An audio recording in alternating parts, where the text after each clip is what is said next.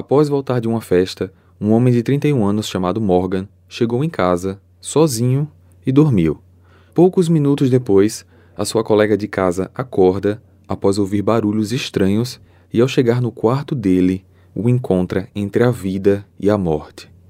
O mistério desse crime se desenrolou por algumas semanas logo após imagens de câmera de segurança identificarem que ele estava sendo seguido por um outro rapaz até então desconhecido. O caso de hoje vai falar sobre o mistério da morte de Morgan Huxley. Olá, misteriosos! Eu sou Fábio Carvalho e esse é o projeto Arquivo Mistério. Mas antes da gente começar o caso de hoje, eu quero dar um recado muito bacana para vocês. Se você está nos escutando pelo Spotify, Agora você pode qualificar o nosso projeto e isso vai ajudar muito no crescimento do canal. Você pode qualificar em até 5 estrelas e a sua nota fará com que o Arquivo Mistério alcance mais pessoas. Então, agora mesmo, enquanto você está escutando a gente, passa na página principal do Arquivo Mistério no Spotify e dê a sua qualificação. Desde já, muito obrigado. Para ver as fotos do caso de hoje, basta seguir a gente no Instagram, arroba Arquivo Mistério. O link está na descrição desse episódio. Recados dados, vamos para o caso de hoje.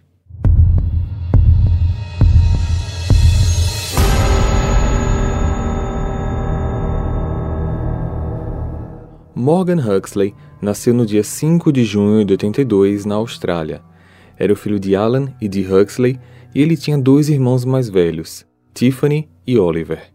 Desde pequeno, Morgan era um menino muito educado. No jardim de infância, por exemplo, no refeitório, ele passava nas mesas dos colegas pegando os pratos, copos e os levava até a pia. Durante a infância, seus pais acabaram se divorciando, mas isso não afetou a união da família. Apesar de vir de uma família de artistas e designers gráficos, Morgan decidiu trilhar um caminho diferente. Durante a adolescência, sua paixão por barcos e pelo oceano aflorou, e foi por causa dessa paixão que ele decidiu estudar engenharia marítima na TAFE, uma escola técnica que é referência em Sydney. Em 2009, aos 27 anos, ele fundou sua própria empresa, a Huxley Marine, especializada na construção de estrutura em oceanos, como cais, galpões de barcos, pontes flutuantes e paredões. Além de estar profissionalmente realizado, Morgan também era muito feliz em sua vida pessoal. Ele se manteve próximo de muitos dos seus amigos da infância e adolescência e os encontrava regularmente, uma brincadeira interna entre o grupo era que eles todos iam acabar vivendo no mesmo asilo, porque assim nunca se separariam. Sua personalidade e traços físicos, considerados por muitos como bonitos, também tornavam Morgan um sucesso entre as mulheres, o que o levou a ter alguns relacionamentos bem duradouros ao longo da sua vida. No ano de 2013, Morgan, agora com 31 anos, estava vivendo um ano especial ele tinha uma viagem marcada com sua irmã para Cape Town, uma das capitais da África do Sul, para poder participar de um projeto de conservação da natureza. O seu melhor amigo, Chris Maroney, estava prestes a se casar e havia pedido para que Morgan fosse um dos padrinhos. E além desses eventos, a sua empresa havia fechado um contrato para a construção de uma passarela de frente para o oceano na costa central, uma região urbana localizada na costa norte de Sydney, uma das maiores cidades da Austrália. Essa seria uma obra de grande proporção e, portanto, daria visibilidade e credibilidade para Huxley Marine. Contudo, apesar dessas coisas gratificantes, ele passou por um estranho episódio nesse mesmo período. Morgan estava andando na rua e um homem o acompanhava conversando. Quando Morgan chegou em casa, ainda com esse cara ao lado, esse desconhecido falou que era gay e que gostaria de entrar com ele no imóvel. Morgan recusou, só que esse homem meio que foi entrando e Morgan teve que empurrá-lo para fora. 7 de setembro de 2013 foi dia de eleição na Austrália e também o dia da festa do noivado do seu amigo Chris. Todos os amigos, incluindo Morgan, estavam reunidos para fazer um churrasco no subúrbio Lane Cove, localizado a 9 quilômetros noroeste do centro comercial de Sydney. A celebração ocorreu até um pouco depois da meia-noite, então já era agora dia 8.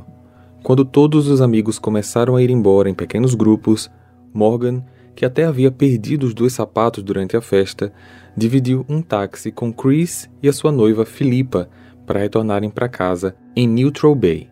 Chegando perto do local, Morgan queria continuar celebrando e sugeriu que todos fossem até um pub dentro do The Oaks Hotel, que ficava a 200 metros de sua casa. O casal recusou a oferta, só que ele decidiu ir a si mesmo, sozinho.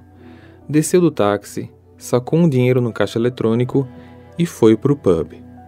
Quando chegou lá, Morgan se sentou em uma mesa perto da porta, onde permaneceu bebendo e assistindo à TV acompanhando as apurações da eleição.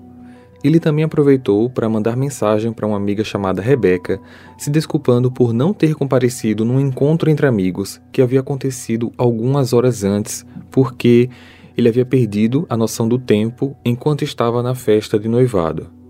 Minutos depois, ele mandou uma outra mensagem, dessa vez para Jessica Hall, uma amiga que ele conhece desde a infância, com quem ele também teve um relacionamento de quatro anos, mas que já havia terminado há dois anos atrás, só que eles ainda cultivavam a amizade. Era 1h28 da manhã e o pub estava para fechar. Morgan então terminou sua bebida, pagou a conta e foi caminhando até sua casa com bastante tranquilidade, visto que o caminho era perto e conhecido. Sua casa, na verdade, era um flat de dois quartos que ele dividia com Jean Raymond, uma fisioterapeuta irlandesa de 24 anos. Morgan entrou no local, fechou a porta, porém esqueceu de trancá-la. Subiu até seu quarto, abriu a janela e, totalmente cansado, ele se deitou na cama e dormiu ainda vestido com a roupa que saiu. Jim, que tinha um sono pouco leve, acabou ouvindo seu amigo chegando e fechou a porta do seu quarto, que tinha sido levemente aberta devido ao vento vindo do quarto do Morgan. Após isso, ela colocou seus fones de ouvidos para tocarem música na tentativa de voltar um pouco mais rápido a dormir. Após alguns minutos, ela escutou alguém andando pela casa, só que em direção à saída, e segundos depois disso, ela ouviu um barulho estranho vindo do quarto do Morgan, como se ele tivesse acabado de cair no chão. Jim se levantou, foi até o quarto dele e, ao chegar na porta, se deparou com uma cena horrível. Morgan, completamente ensanguentado, no chão do quarto, com as calças baixadas e com muita dificuldade para respirar. Em pânico, ela liga do seu celular para o 999, que corresponde ao telefone de emergência na Europa, e por isso a chamada não foi completada. Ao perceber o equívoco e se lembrar que não sabia qual o número de emergência da Austrália, ela ligou para o namorado e, em desespero, explicou o que aconteceu e pediu a ele o número correto. Ayrton, o namorado, chegou ao flat antes do socorro e viu Jim fazendo massagem cardíaca no Morgan. Os paramédicos chegaram um pouco depois e viram que o empresário ainda estava vivo. Ele foi levado às pressas para o hospital Royal North, enquanto Jean e Ayrton foram até a delegacia para prestar depoimento. A ambulância demorou 23 minutos para chegar ao hospital e Morgan foi levado para a emergência, só que às três e meia da manhã os médicos confirmaram o falecimento.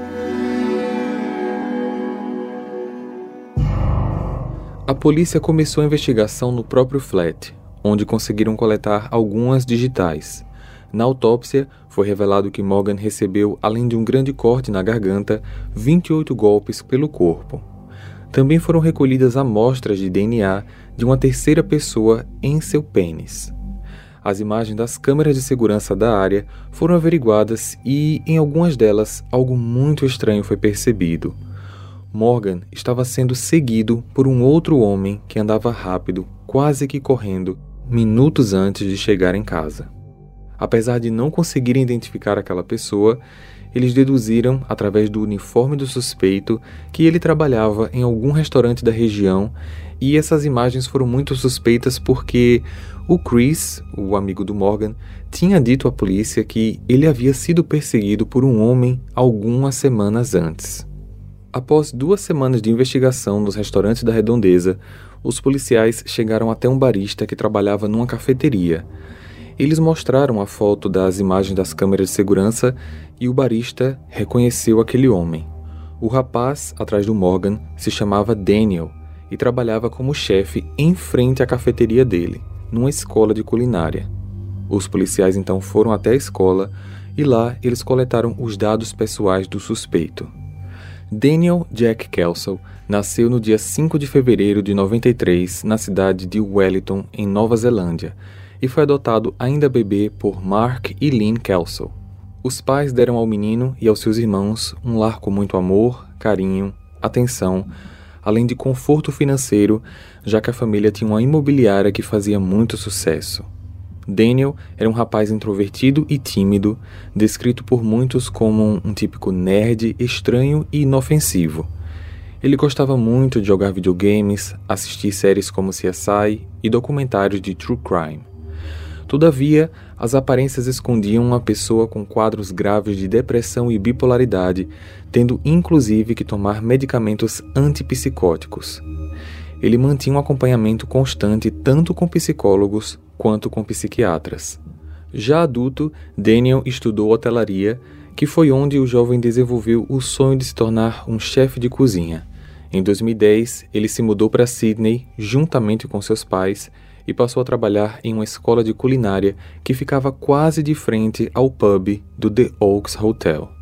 Daniel se reconhecia como homossexual e, por estar trabalhando na região em que Morgan vivia, ele já o tinha visto algumas vezes, como por exemplo, quando Morgan comprava café na cafeteria em frente à escola de culinária ou quando ambos se cruzavam nos restaurantes da região. Não há confirmação se Daniel era o homem que seguiu Morgan até seu flat naquele evento ocorrido tempos antes desses fatos. Na madrugada do crime, Daniel tinha visto o empresário quando os dois estavam na fila do caixa eletrônico e após isso ele passou a segui-lo e observá-lo. Morgan provavelmente não percebeu que estava sendo seguido devido à bebida e ao cansaço. Na delegacia, Daniel, que não tinha qualquer histórico criminal, se manteve colaborativo durante todo o processo do interrogatório, inclusive mostrando duas facas de chefe de cozinha que ele carregava consigo. De acordo com ele, ele e Morgan tiveram somente uma breve interação quando os dois estavam na fila do caixa eletrônico. Acrescentou que estava indo naquela direção, pois teve que retornar ao trabalho para se certificar de que ele tinha apagado as luzes e a razão dele estar correndo era porque ele estava com frio e que ele fazia isso porque sua mãe sempre dizia para ele correr quando estivesse com frio. Todavia, quando ele foi perguntado se poderia fornecer uma amostra do seu DNA e suas digitais para comparar com o que foi encontrado no flat, Daniel disse que não se sentia confortável com isso, o que levantou ainda mais suspeitas sobre ele. Dois dias depois, o detetive Mark recebeu um telefonema do próprio Daniel que afirmou não ter contado toda a verdade. Eles marcaram de se encontrar em um estacionamento atrás de um supermercado. Ao chegar lá, o detetive, que estava acompanhado de um outro membro da polícia chamado Ian Addock, ouviu numa conversa não gravada a nova versão do Daniel. De acordo com o suspeito, ele havia conversado sim com Morgan, que disse que estava muito estressado e preocupado por coisas do trabalho Daniel teria então se convidado para o flat do Morgan, onde eles poderiam conversar melhor. A conversa foi indo e acabou resultando numa relação sexual consensual. Após ver que Morgan pegou no sono, ele saiu do flat e encontrou do lado de fora uma mulher loira que parecia estar irritada, andando na direção da residência. Daniel saiu, ele acha que essa mulher entrou e que essa era a provável razão pela qual Morgan foi assassinado. Essa história não convenceu muitos oficiais, até porque eles não haviam encontrado nenhuma evidência que Morgan sentia atração por homens, como perfis em sites ou aplicativos de encontros, ou mesmo relatos de amigos e familiares. No ponto de vista deles, Daniel, percebendo que os testes provavelmente indicariam o seu DNA dentro do flat, criou uma história para tentar justificar a sua presença no local. Por conta disso, a prisão preventiva dele foi realizada naquele mesmo local. A mochila que ele carregava também foi apreendida e mandados de busca foram emitidos para uma vasculha na escola onde ele trabalhava, como também na casa dele, onde seu laptop foi apreendido. Só que, através de advogados, Daniel conseguiu ser liberado naquela mesma noite. Nas semanas seguintes, as análises do DNA chegaram e foi confirmado que elas pertenciam ao Daniel. Foram identificados também pequenos respingos de sangue do Morgan em sua mochila. Quando analisaram o laptop, foram encontradas diversas fotos perturbadoras de autópsias. O detetive Mike também entrou em contato com alguns dos psicólogos e psiquiatras dele e descobriu que o rapaz já havia confessado ter pensamentos intrusivos sobre perseguir e matar alguém com uma faca. Ele também havia dito que, se ele matasse alguém, provavelmente nunca seria pego, porque ele era muito antenado em programas de investigação. Essas evidências foram mais do que suficientes para provar que Daniel era o autor daquele crime. A prisão definitiva foi realizada no dia 8 de outubro de 2013. Hey! Você se interessa por crimes reais, serial killers, coisas macabras e tem um senso de humor um tanto quanto sórdido? Se sim, você não está sozinho. Se você precisa de um lugar recheado de pessoas como você, venha conhecer o podcast Pátria Amada Criminal. Todas as semanas tentamos entender o pior da humanidade. Nesse processo a gente ri, chora, fica brava, fofoca, porque afinal de contas é assim que a gente fala quando está entre amigos. Suas novas melhores amigas trevosas estão aqui no Pátria Amada Criminal. Após a prisão, Daniel assumiu um comportamento menos colaborativo.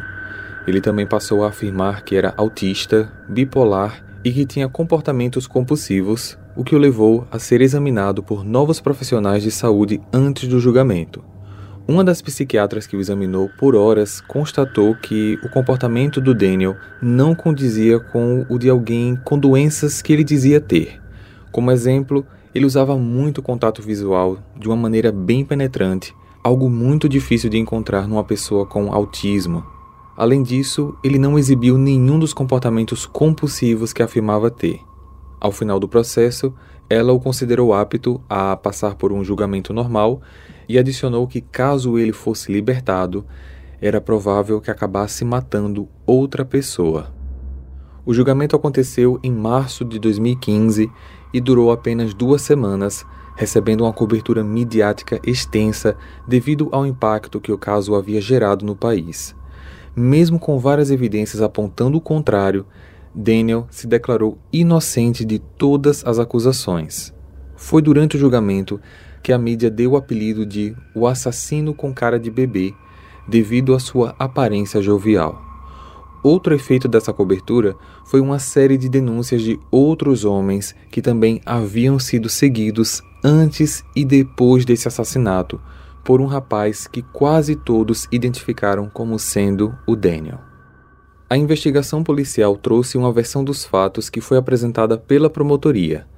Após Morgan ter entrado em casa, o Daniel permaneceu do lado de fora observando. Alguns minutos depois, ele foi até a porta do flat e bateu duas vezes. Jean, a colega de casa, que mesmo com fone de ouvidos pôde escutar o barulho, mas não achou estranho porque ela pensou que fosse algum amigo do Morgan. Após Daniel não obter resposta, ele percebeu que a porta estava destrancada e se sentiu seguro em entrar. Ele entra, sobe as escadas e deu de cara com o quarto do Morgan, que estava dormindo com a porta semi-aberta. Daniel entra e vai até a cama. Começa a violentá-lo da maneira mais calma e silenciosa possível, só que após alguns minutos o Morgan acorda e tenta reagir. Porém, o Daniel logo tira uma das suas facas e o golpeia no pescoço, impossibilitando de imediato qualquer tentativa de socorro. Outros golpes aconteceram que acabaram atingindo diversas outras regiões do corpo. O ataque durou segundos e, conforme a autópsia, foram 28 ferimentos. Daniel então pegou o celular do Morgan e saiu o mais rápido possível do local. Morgan realizou um esforço enorme para sair da cama e pedir ajuda à sua flatmate, mas, mesmo antes de chegar à porta, ele desmaia e cai.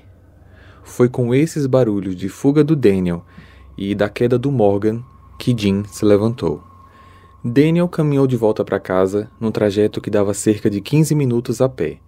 No meio do caminho, ele descartou em algum lugar tanto a faca como o celular da vítima. Não se sabe ao certo o que aconteceu com a roupa dele, que muito provavelmente estava suja de sangue, se ele descartou no mesmo dia ou se dias depois, mas é praticamente certo que ele deu fim, já que ela nunca foi encontrada. Quando foi chamado para depor, o jovem, que aparentava estar gostando de toda aquela atenção que estava recebendo, contou uma segunda versão da história sobre como Morgan foi assassinado. Ele disse que, após ser convidado para dentro do flat e conversarem por um tempo, ele teria acariciado o empresário por 10 minutos até que sentiu alguém bater na sua cabeça e ele apagou por alguns segundos. Quando percebeu que esse desconhecido e Morgan estavam brigando, Daniel se levantou e saiu correndo do local. Só que essa nova versão foi rapidamente desmentida por falta de evidências Além do mais, uma briga como essa chamaria a atenção da Jean, que não confirmou nada sobre isso. Ao final do julgamento, no dia 18 de março de 2015, Daniel foi considerado culpado pelos crimes de violência sexual e homicídio. Ele foi sentenciado a 40 anos de prisão, com a pena mínima de 30 antes de tentar a liberdade condicional. Daniel atualmente cumpre a sua sentença no Centro de Correção de Goldburn, um presídio de segurança máxima. É impossível dizer se a morte do Morgan foi fruto de um impulso ou de uma ação premeditada. A única pessoa que poderia responder isso é o próprio Daniel, mas, como foi visto, ele nega sua participação no crime.